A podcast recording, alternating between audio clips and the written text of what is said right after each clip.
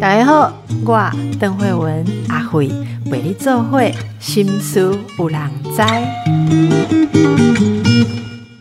大家好，今天我的来宾呢是一对贤伉俪，好，这是应该称为贤伉俪。这是我们的罗君红和徐慧玲，先欢迎两位，你们好。Hello，大家好。哇，两个 Hello 都好有默契哦。好，太整齐了那吧 是呃，我收到你们的书啊，就是从我开始的关系功课，非常喜欢这本书。作者是罗君红、小虎和徐慧玲，徐慧玲应该是叫 Lin 哈。那两位一起探讨了人际关系和沟通的重要性。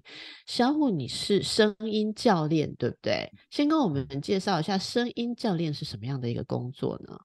好，呃，我我在呃年轻的时候，本来是应该说，我学生时代本来想当一个配音员啦，啊，然后呢，这个因为我的老师周正宇老师，他就是后来转完全转做教育训练，好，那时候邀请我一起来做教学，所以一开始我们这个声音教练的工作呢，探讨的是怎么样从外部的技巧，让人说话的声音更有影响力。那现在的话呢，因为我们一直在研究是开口说话这件事情本身，它跟我们内在的声音有很大的连接哦。我们心里怎么想，就影响外面的声音。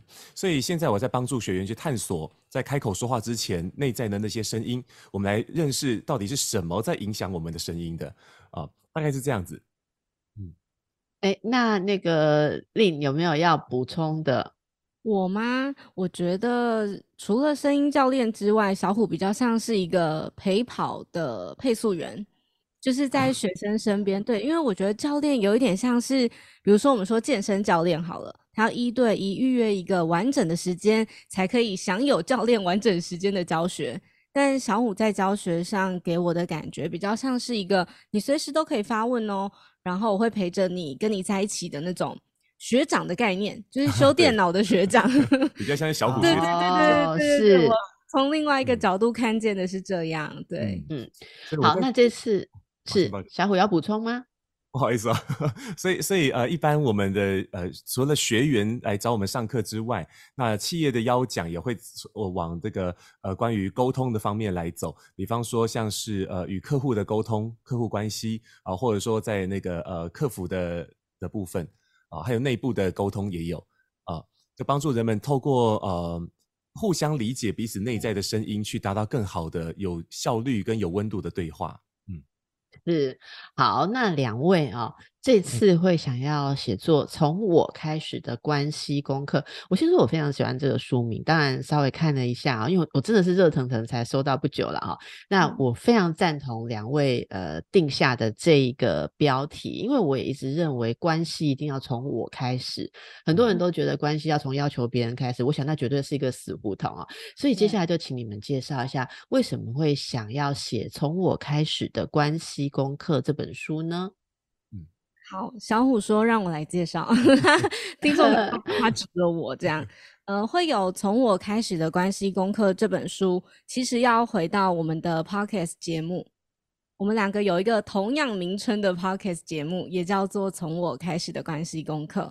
那当时呢，会要做这个节目，是因为我跟小虎，我们同时是夫妻，我们也是彼此的好朋友，我们又是两个小朋友的爸妈，加上我们两个是一起工作的，就是创业伙伴，所以真不容易，真不容易呀、二十四小时都黏在一块。对，就是呃，我讲这个我会起鸡皮疙瘩，就是在呃人际关系的各个层面，我们都涵盖了它，所以也是因为在这么多的角色里面去学习到，要从我开始把自己照顾好了、安定好了，我才可以跟另外一个人相处。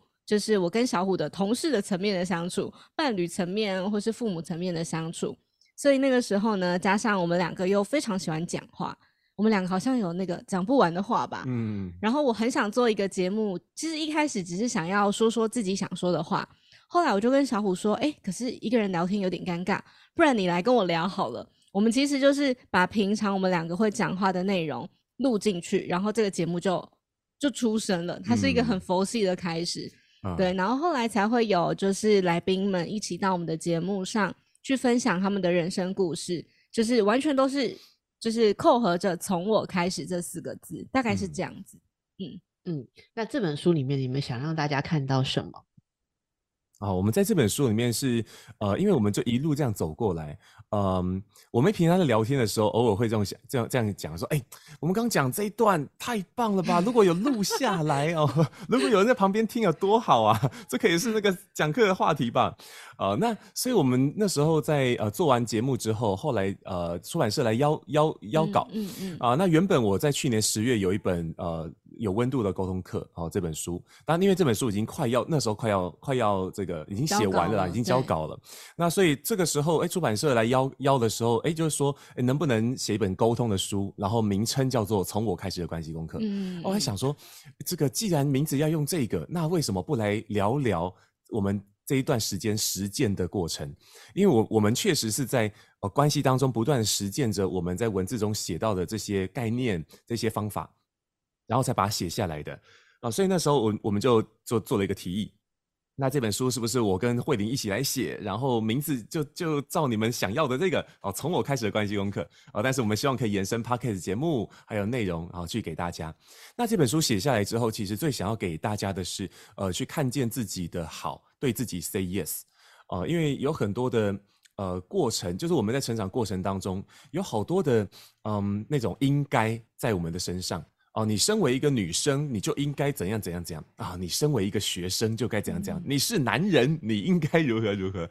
嗯那当我们用应该活呃来过活，那活久之后呢，就会发现自己都不晓得到底自己在长什么样子啊、所以我在想，希望这本书能够带给人们的是，我们学会跟自己更好的相处。当我们可以跟自己啊保持一个比较友好的关系的时候，我们在每一段关系当中都会比较容易找得到我们该有的那个界限啦，还有知道自己要什么啊。那在有余裕的状况之下去应对任何发生的状况，比方说啊，当别人很愤怒，哦、当别人展现冷暴力哦等等的，我们知道界限在哪，我们就可以很有余裕的应对。可以再给我们更多的例子，例如说你们如何在呃书中，其实书中有很多的故事嘛，哈。那大家如果在相处的时候，嗯啊，我我真的觉得两位在那么多的层面都要当合伙合作人哦，真的是考验很大。很多时候我们跟伴侣只在一个层面合作，就争吵不休了，好，或者说就会遇到很多的问题。所以你们平常呃磨练出来的一些心法哈、例如说呃情绪化的时候，好、两个人对彼此有不满的时候。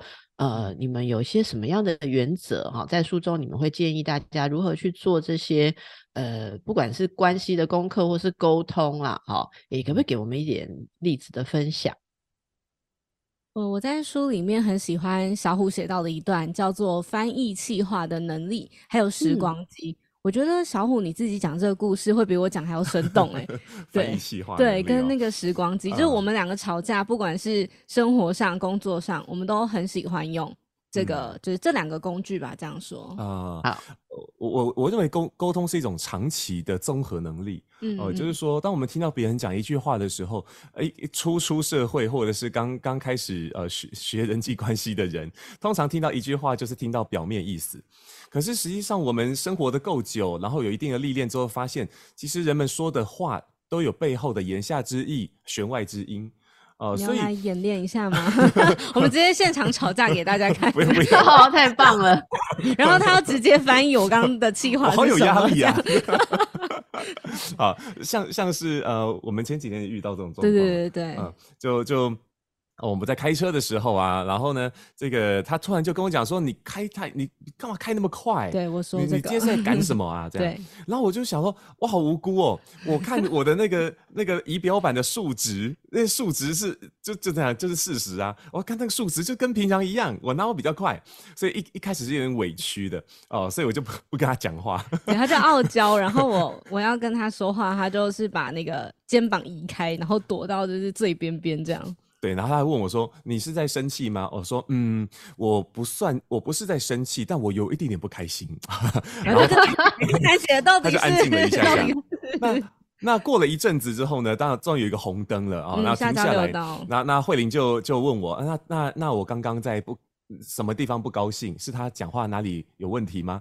然后我就跟他说，呃，其实是呃，因为那时候你冒了这一句话，你说我在快什么啊？你在赶什么啊？这样子。可是我我看我仪表板，我没有比平常快，我跟我平常一样的速度。那可能是因为你今天的状态，对于这样的速度你是感到不舒服的。所以如果你有这样的需求，你可以跟我说。那慧玲那个时候呢，也就把那个一些。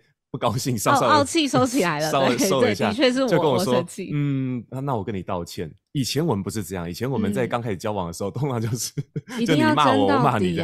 那他那时候突然就把它收回去，就说，嗯，对，那确实哦，那个你你说也没错，确实速度好像不是那么快，可是我没有意识到，我那时候突然就呃很很心直口快冒了这一句话，那那不是我想要给你的意思，然后他就跟我道歉。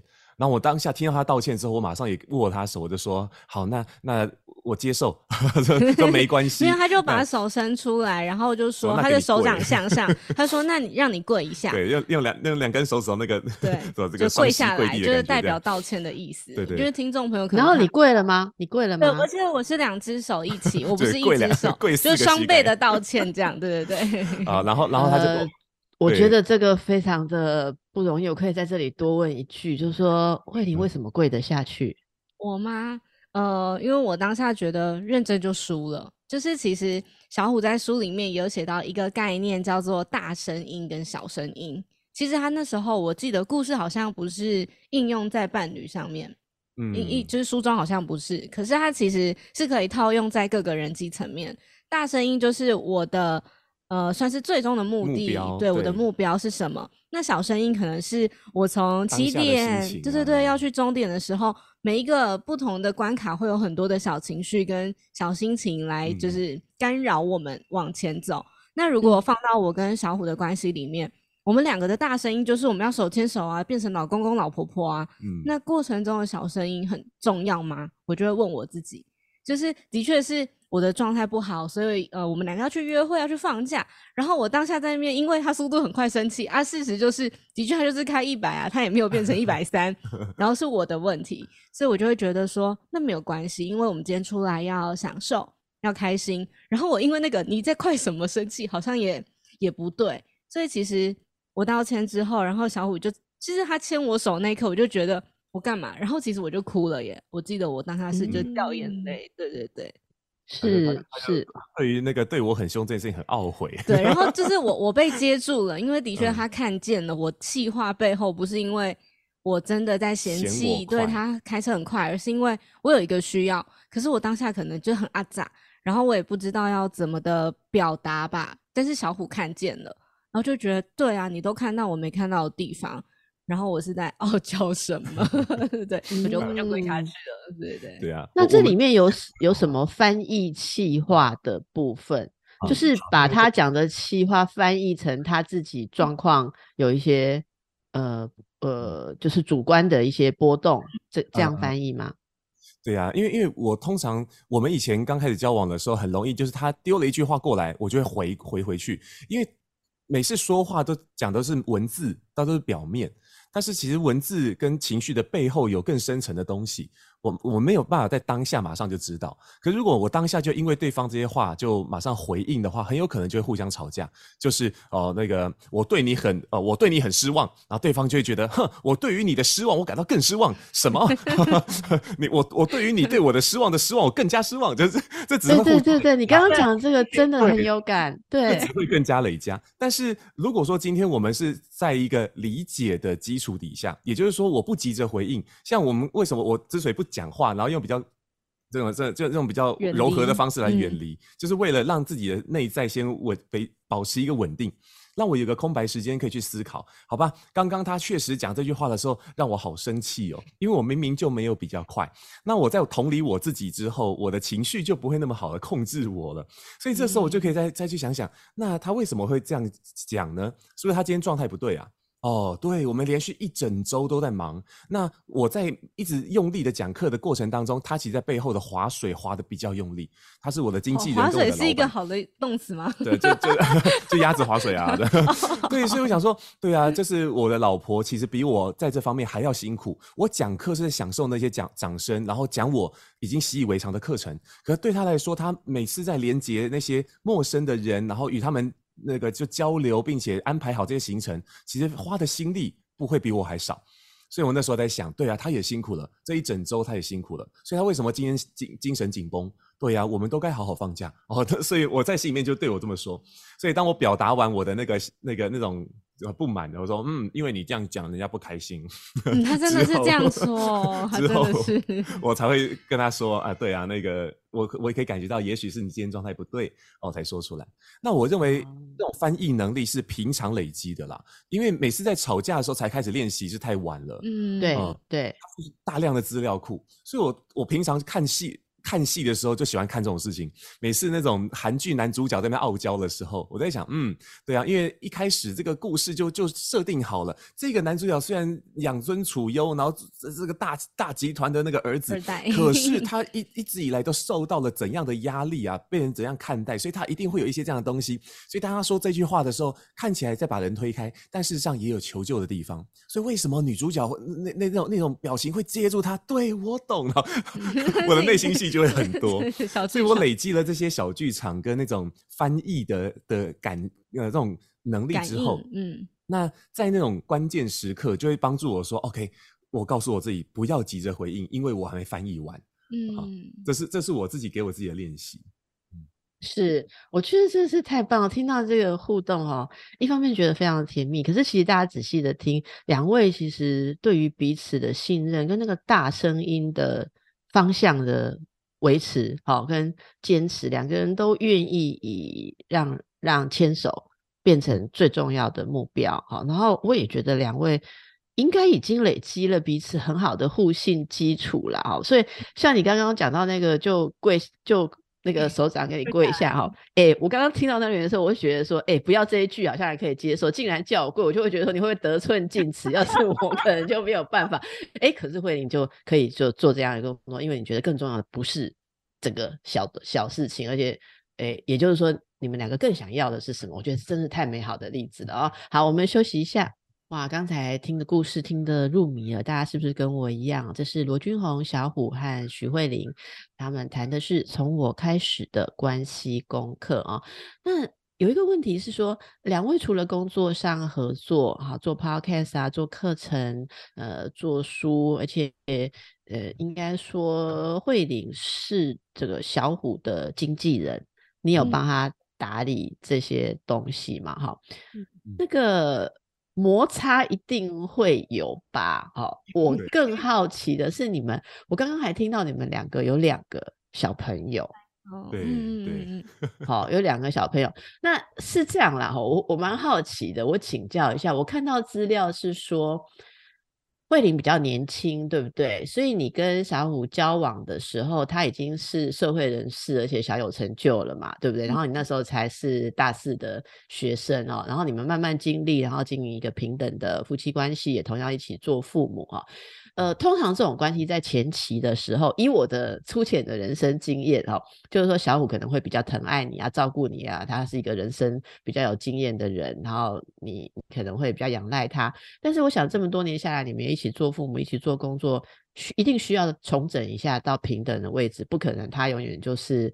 呃，良人仰望，哈，一定是很多时候，你你也有越来越成熟了，越来越有自信，越有见解。就是当妈妈这件事，我们是没有再觉得老公比较厉害的，对不对？哈，所以你们两个在做父母的时候遇过什么考验吗？你们用什么样的心法来呃打造现在觉得愉快的合作父母的方式呢？嗯，好，那我先说好了，我觉得的确当妈妈之后的变化很多。呃，在跟小孩子接触那个那个父母的状态之前，其实是我跟小虎多了一个爸爸跟妈妈的身份。然后我最记得在刚开始生第一胎哥哥的时候，因为我是二十三岁就当妈妈，所以那个时候我对自己就是极度没有自信。我就觉得我生完小孩之后变得好丑、好胖，而且因为我其实是呃在离开第一份工作之后。发现我怀孕，所以我就全职待产，一直到当了应该有一年多的全职妈妈吧，就是孩子出生之后，所以那一段时间是超级自卑，自我价值感很低落。然后呢，我就会在小虎讲课或是工作结束回家之后，一直跟他讲话，然后一直扒着他，我就会觉得小虎是我现在生活中唯一的浮木，因为小孩听不懂啊，小孩只会哭闹 叫这样。然后那个时候我们的关系非常紧张，其实好像不是因为是小孩出生，小孩带来什么样的困扰，而是我对于呃自己这个新的身份还没有办法认同。然后那个时候就。呃，因为我本来就是一个比较没有安全感的人，在以前是这样，我就会觉得哇，小虎去讲课，跟很多漂亮的女老师合照，我好担心哦。然后我就会就是各种小剧场，反而会把这个压力给到小虎身上，所以有一点像是那个时候的关系变得比较没有办法互相支持，比较像是互相伤害。嗯，然后真的是一直到。呃，慢慢开始，我们后来就是在小虎的老师跟师母的呃推坑、推坑跟建议之下，开始一起工作，好像比较抓得到哦。原来我其实就是慧玲这个人，其实有很多的好跟优点，只是因为在当妈妈那个时候没有被看见，或者是其实我回头去看，我会觉得在全职带小孩的时候的那个慧玲是很可爱的，只是她不想去承认自己。是，就是跟小孩可以玩在一起啊，然后跟小孩是这么的温柔，我只是不想去承认那个那个慧玲而已。所以现在回头看，就会觉得其实有一点对那个时候的自己跟孩子还有小虎有点不好意思吧。我觉得我最大的变化是这个过程。嗯，那你后来是怎么样安顿自己的？我后来啊，其实我觉得小虎给了我很多的帮助，就是他会跟我说。呃，比如说他去外面跟同学合照，可是那个同学是别人呐，那个同学不是他要朝夕相处的人，或者是他会回头来跟我说，呃，很谢谢你在这么年轻的时候做这个决定，就是结婚生小孩，然后全职带小朋友，然后在比如说小虎没有工作休假的时候，他就会鼓励我，比如说去跟朋友吃饭啊、聊天，或者是做我想做的事情。那包含其实那个时候的我，因为在经济能力上。的确就是一个暂停的状态，所以小虎他就会说：“哎，我觉得你你比如说，我想上萨提尔的课程，上人类图的课程，上流动化课程。假设他就会说：哎，那你要不要去啊？这样他不会说我养你，或者我帮你付钱，而是我觉得我们就是我们的基金是共同夫妻的基金嘛。那你要不要用这个当做你去就是算是呃学习进修的的费用？他不会说我帮你出这个这笔钱。”所以在关系上面，我感觉到是很平等的被看待，而不是因为我就是个妈妈，所以你好像是你拿零用钱，然后叫我去干嘛？跟你你你在养我，就是我我没有觉得我养你这句话很漂亮，跟很喜欢。对对嗯嗯，我自己的努力是哦，那个因为人们都会都会觉都会把慧玲当成是哦小虎的太太哦这样来叫，那我也觉得对他来说其实很不公平的。啊，因为因为其实他做的事情很多哦，他帮了我很多。从离开前东家之后，我们自己创业，有很多很多事情都是他一手包起来。所以后来很多人就是哎，就会说哎，小虎啊，那你太太哦，慧玲，他会帮我证明一下，就是更正名字这 件事情。对啊，然后每次有人在在跟我讲哎，我的成就哇，小虎你真棒，这么年轻就这样这样。或者是你现在成就真好啊！你做什么？我说我就会说，对啊，这要多亏我太太跟我一起创业啊，因为她的不是说不要讲我太太嘛？你要不要跟这这多亏慧玲 的帮忙，对，就是会把很多的一些聚光灯往她身上放，然后甚至 这几这几天这几次访谈的时候，我都会故故意这样开玩笑，然后慧玲她会先打招呼，你好，我是慧玲，然后窗口就跟她聊天，我说，哎，你好，你好，我是慧玲她老公，我 是小虎这样子，嗯嗯嗯，对对对对对对，是是。所以这个过程也是两个人要互相扶持啊，哈。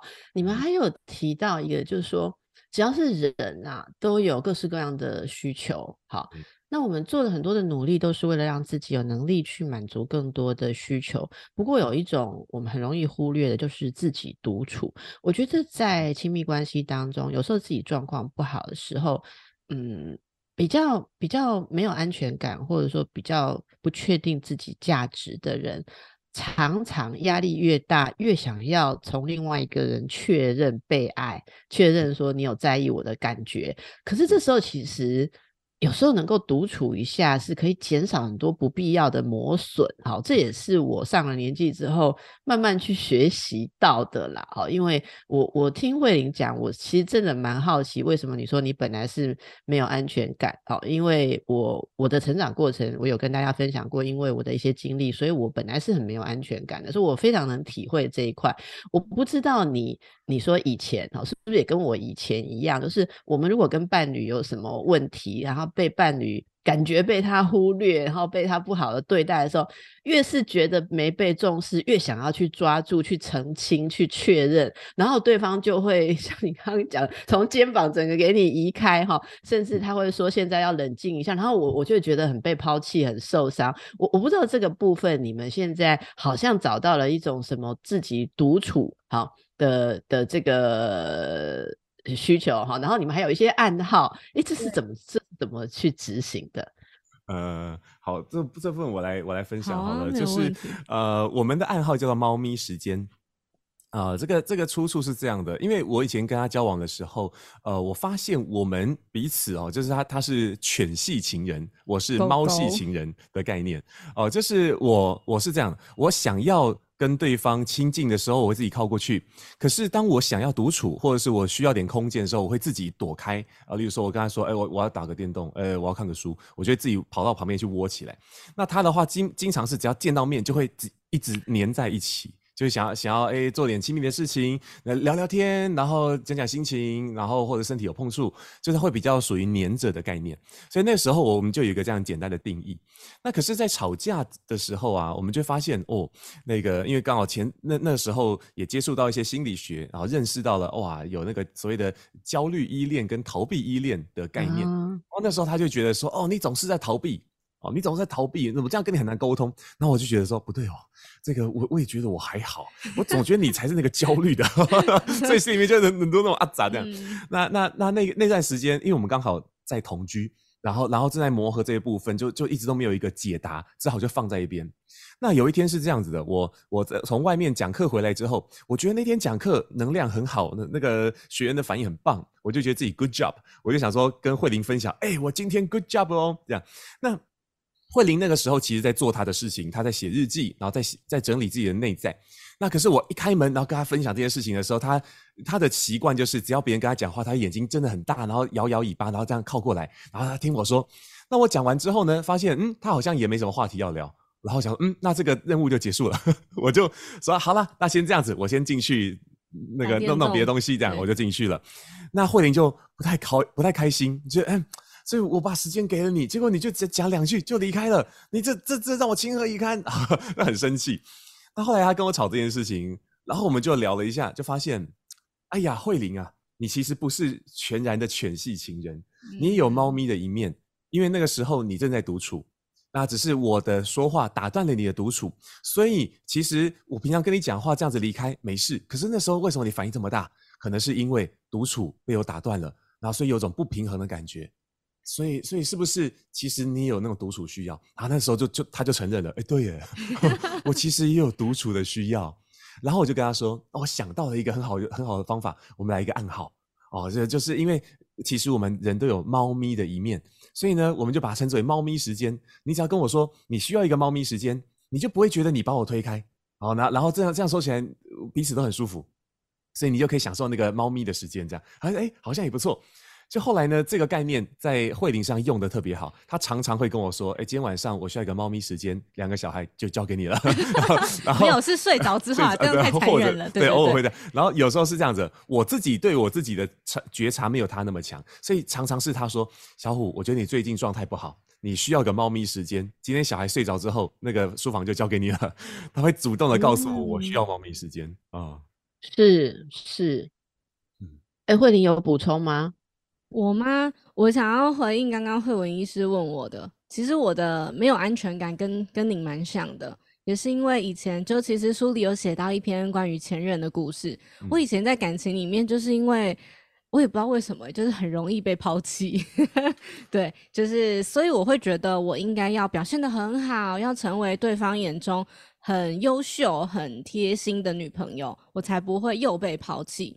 然后这个状态就其实一直跟我，就是某某一段感情结束之后，他其实还一直跟着我这个嗯坏习惯，然后一直到小虎身上，他得到了一个解答跟释放。我觉得一部分是因为小虎的年纪比我大，我们两个相差九岁，所以他的历练比较多啊，或者是他的觉察也比我过去交往的对象还要高，所以小虎可以帮助我这一块，然后我们才会看见，哎，其实我一直有一个东西没有过去。然后我只是把没有过去的那个坏习惯变成了很像在伤害，就是感情的一个一把刀，然后一直在刺向我不同的交往对象。只是以前被刺的人没有感觉，只是刺到小虎，他说：“哎，会痛哦。”我们来看到底那个那个刀上面涂了什么什么毒药？这样，我觉得其实是这个概念，然后才延伸了猫咪时间，跟大家一直看到。现在的我们可以长成这样子，大概是这个。是我我其实特别想要问慧莹的是，我觉得在这个过程当中，你因为你你比较年轻，然后然后你说你比他小九岁，所以这个过程当中你如何去建立自信？我想是你们讲的这一切沟通跟好的关系的基础了啊。如果你的自信没有办法好好的建立，当然这当中呃老公也应该要帮很多的忙嘛哈啊，万一你没有办法接受呃建立自信，我想象就是天啊！老公这么帅，然后这么迷人，又这么会讲，然后每天出去，然后就算他心里不想要怎么样，每天贴上来想要跟他有互动的女生多得很嘞，女学员很多啊。因为我知道也有很会有很多没有自信的女生，借由跟这样子的迷人的男性在一起，可以大幅跳跃的增加自己的自信啊，对不对？自己可能要努力十年才有自信。哇，如果被小虎钦点，小虎给他爱情认证的话，我们都知道有这种状况嘛，对吧？慧玲，我。我们同样女生来讲这个话，你懂我在讲什么？有时候不是怀疑老公，而是怀疑外面的其他的女生。所以这时候我们自己要非常的有自信。没有自信的女生是没有办法当迷人的老公的太太的。这这是我的一个观察嘛？那你你我真的很敬佩，说你。能够这么勇敢的 跟这样子的男性在一起，当然你们做了很多努力，可不可以多说一些你自己怎么去安顿自己？像他现在还是在外面演讲啊，还是有很多漂亮的女生会来找他合照啊，搞不好还跟他加加脸书啊、加赖啊，假装要问一些问题，一定很多嘛。你是怎么样安顿自己，或你们两个有一些什么样的约定？哈。可以呃帮助彼此就不受外面的 诱惑啊！我说的诱惑不是他受诱惑，你也会受外面的诱惑，心里生暗鬼嘛，然后就会就会不高兴或什么。你你们是怎么去克服这个问题？我特别的好奇。嗯，了解。我觉得我自己啊，等一下，不好意思，我讲的入神了，忘记要进广告。我们广告时间回来之 后来听你来听你回答这个问题哦，哈。好，那我分享一下刚刚贺文医师问我的问题。呃，我怎么建立自信哦？我觉得当然小虎的帮助跟看见很重要，所以他每天都会称赞我。他的称赞不是那种表面的说，哎，你的你今天化妆。男生看不出来女生有没有化妆，他不会称赞你今天妆化的很好看哦，这样。可是他会说你今天，比如说我们一起工作好，他就说你帮了我什么什么。对对对对对对对，或者是说，哎，刚刚那个客户他的需求，我没有想到原来可以这样解决，你帮我看见了那个 A 方法，原来更适合他。就是小虎会在这方面给我鼓励，然后我觉得我自己做的一个练习是。我会收集我收到的比较亲密的亲朋好友给我的赞美，比如说大家现在传 line 嘛，或是 messenger，我就会把我的朋友们的对我的好跟我的看见截图下来，然后存到我一个手机的相簿里面。那个相簿叫做慧玲的一万次，然后那个一万次后面还会有那个星星的，就是 emoji，就是我在发亮。然后只要我觉得有点不太舒服，或者是嗯没有被。注意没有被看见，比较失落，我就会回去看，嗯，看说哦，原来其实我是这样被爱的。哎，我我打断一下，那个一万的那个数字怎么来的？一万是什么？就是我发光，就是要很多很多人看到我发光啊。啊，那一万其实是一个虚的数字，它是其实一万次练但我自己不好不好意思说无限呐，所以我就说一万次，对，比较是一个呃，我把很多的爱收起来了，所以一旦我觉得没有这么。开心的时候，跟自我价值感很低落，我就会回去看这个东西。那我觉得它是我现在比较常用的方法。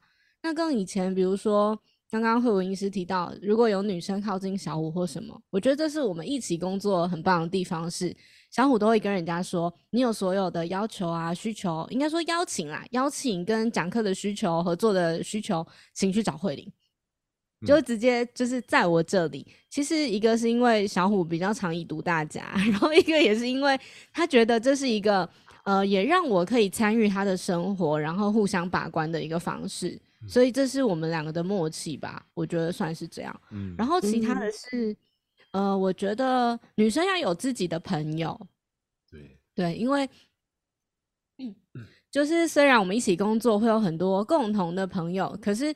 后来发现，我自己就是应该说，不是因为小虎而认识到慧玲的朋友，在我的人生中扮演了很重要的角色。他们就会一直告诉我说，我是因为你的什么什么，所以喜欢你，并不是因为你是小虎的太太，所以喜欢你。嗯，我觉得这些朋友给了我很大很大的支持，而不是我的所有呃心力啊，或是我的人际圈都一定是跟先生重叠的。嗯，我觉得用不同的方式去看见自己的好。这也是可以练习的，是，真是太棒了哦！那小虎，你同意慧玲所说的吗？或者这里面你有没有要为自己说说？其实你做了很多不为人知的努力。我我真的觉得那个彼此都要有自己的交友空间，这好重要。尤其是当了当了妈妈之后，因为时间就开始变得更加的压缩，然后能够交流的对象开始变少。所以要积极的去呃认识新的朋友，或者说去去跟本来有的或懂自己的那些朋友再更深入的互相理解，因为呃我觉得有了小孩之后，生活圈会开始大大的转变，因为没有孩子的朋友可能不能了解说，哎有了孩子之后的生活模式或目前遇到的苦会是什么，所以他们会会在原本的模式里面走，那我们就会开始交到越来越多跟我们一样的爸妈朋友。这样子，那嗯，但是有一些朋友他们是愿意去理解的，所以慧玲有时候会去花一些时间跟那些朋友就更深入的对谈，然后建立那种关系。所以现在她有好多朋友是。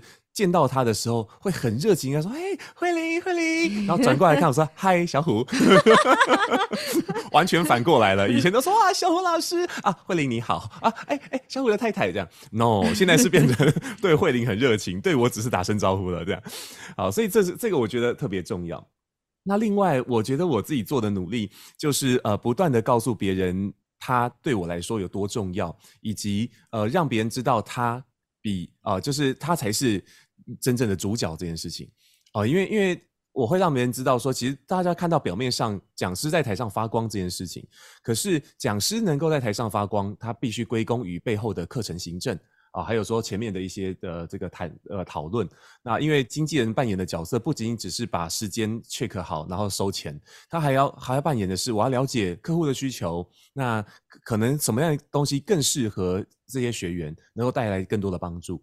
对他其实，在背后的那种鸭子划水，对不对？水底下的那个划水的动作是很多很多的，我就是必须得大量的让别人看到哦。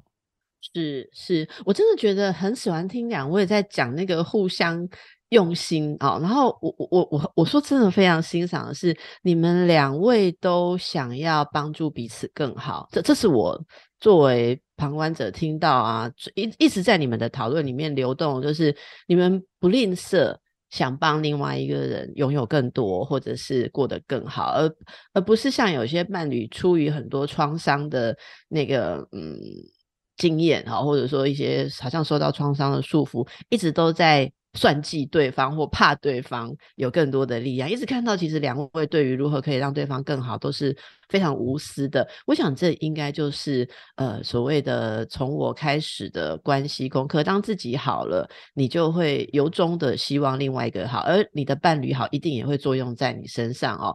那这个书里面有很多很棒的一些心得，大家可以好好的去看。我最后其实想要问一个问题，很有趣，是你们也提到忍耐嘛？哈。那如果有些伴侣，我想来你们上课的学员，有时候可能也会问到吧，就是说，哦，那因为我们两个，我的另一半就不像你们的另一半这样子这么有心一起成长。我我我常常听到很多听众朋友的留言，他的另一半是拒绝沟通，好，或者是拒绝什么。那我我有时候讲沟通的时候，我一开始啦，我坦白讲，我比较年轻的时候，我会就是说，哎，另外一半如果不沟通，一定是我们没有用对方法。可是我我我不知道哈，我年纪。渐长，我现在年纪真的很大了。那我遇到一些更应该说看到更多的人，我真的详细了解之后。我想安慰一下听众朋友，有些是即使你用对了方法，你的另外一半还是拒绝成长、拒绝沟通。我觉得大家也不要很为难自己，说啊，呃，我一定是还没找到方法。我真的有遇到过一些人，你就不如承认你的另外一半他就是没有 ready 吧，或者他这一生就是没有想要 在沟通上成长哦。所以这个在自己的照顾上面啊，那个。要很多的忍耐，所以我其实最后想要帮听众朋友问两位一个问题哦，就是小虎跟慧玲是这样，因为我的节目《新书无良斋》每天都有很多听众朋友来留言哈，每次跟来宾聊一聊，我如果想到哪一个留言可能适合请你们来回应一下，我就把它捞出来请你们回应。我想现在跟你们一起来呃回应一个听众朋友，他说他其实跟另一半之间啊交往，他花了很多的心思，他也看了很多的书啊。那我相信他也一定会去找你们的书来看。可是这位听众朋友告诉我们说，其实他是很明确的发现另外一个人对他有背叛跟不忠的事情。那在这个状况下，他应该要继续忍耐，一直等待，还是他应该要画下一个停损点？也就是说，他他是不是一直委屈自己？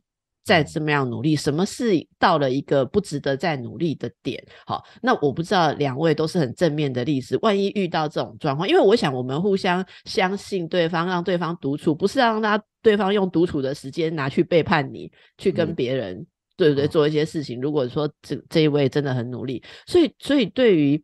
要忍耐到多少哈？你们怎么看？我我不敢说我们可以给人家什么答案，我们就用一分钟，嗯，快速的说一下，说人怎么去确定自己该该走该留，或者怎怎么样判断这个伴侣还值得努力，好不好？